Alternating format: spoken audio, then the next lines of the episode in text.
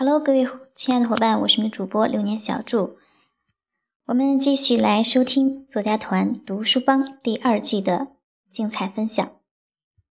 感谢第三组的万优书，然后还有就是倪娜的，就是精彩分享。我想对倪娜说，加油，你是最棒的。时间过得真快啊，不知不觉今天晚上的分享 PK 赛就到了最后一组。那我就废话不多说了，直接有请我们最后一组的两位分享嘉宾出场吧。她是这样的一个女孩，她曾经不懂营销。曾经，他只会刷屏，在经历了微商的浮生，学会了沉淀，用一颗平常的心对待微商，对待营销。他做过传统的行业十三年，有一种奔的不舍的精神，在朋友圈如此灰般的情况下，让他复燃了。他竟然通过一次培训，一次布局，使自己的销售业绩达到了九十和。就是我们作家团第七期第七号学员乔超亚，让我们用最热烈的掌声欢迎他出场，好吗？Hello，各位亲爱的伙伴们，大家好，很高兴在这个夜晚跟大家见面。首先祝大家圣诞节愉快。我是作家团七期的学员，我的名字乔超亚。妮娜的故事非常非常让我们感动，情感营销也是我欠缺的，这一课也是让我上了最深、最感动的一课。如果你读过微商一，那你一定不要错过微商二，因为微商一是让你定位，微商二就是深挖，挖你深，挖你的思想最深最深的东西，挖你的思维最深最深的东西。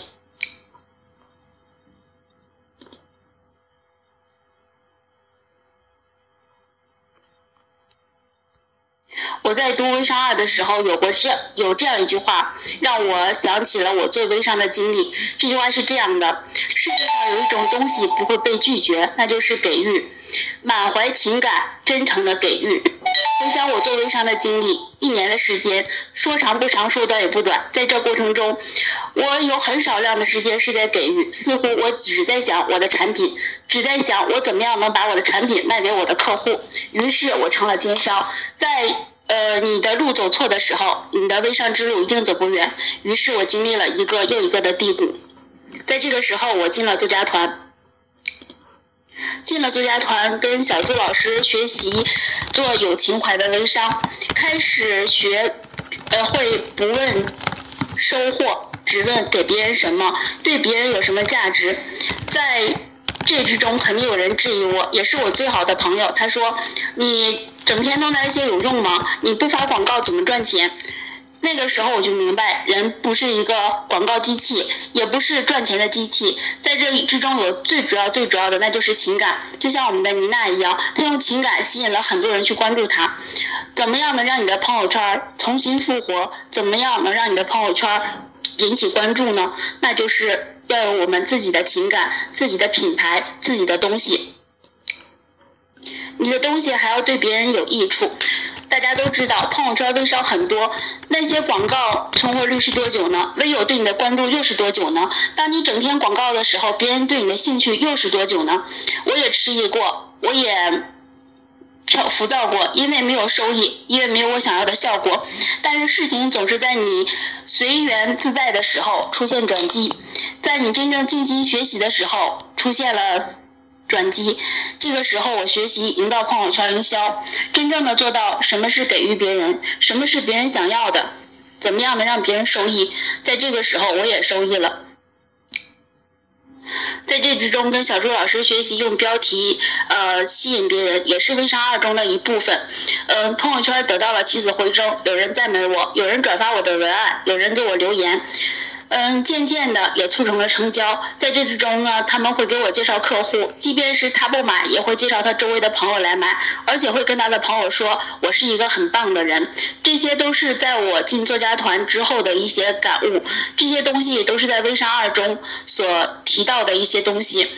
嗯，我在前两天双十二的时候，业绩就达到九十盒，外加上两二十盒的面膜，都是用。嗯，微商二里的方法去做的，也是用作家团的方法去做的。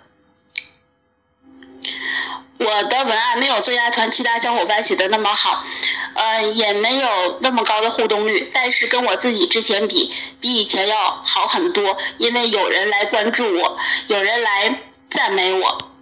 在这之中，不是一朝一夕就能完成的，你需要不断的去打磨，不断需要去磨练自己，呃，把自己打磨的发光，才能吸引别人。吸引别人的同时，也是照亮别人。你什么时候做到你不再不再为卖货而卖货，你就成为真正的微商。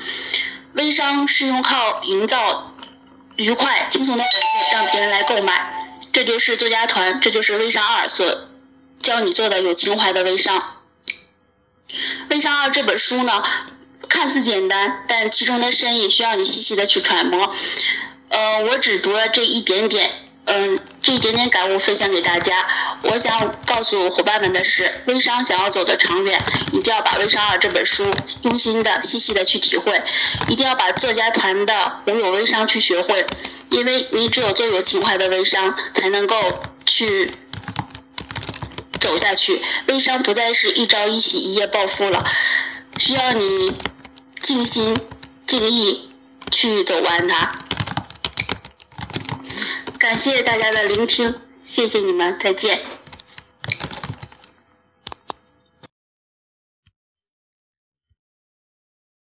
好，刚刚呢是来自于我们的乔春亚的分享。啊，乔春亚在分享过程当中呢，有一句话。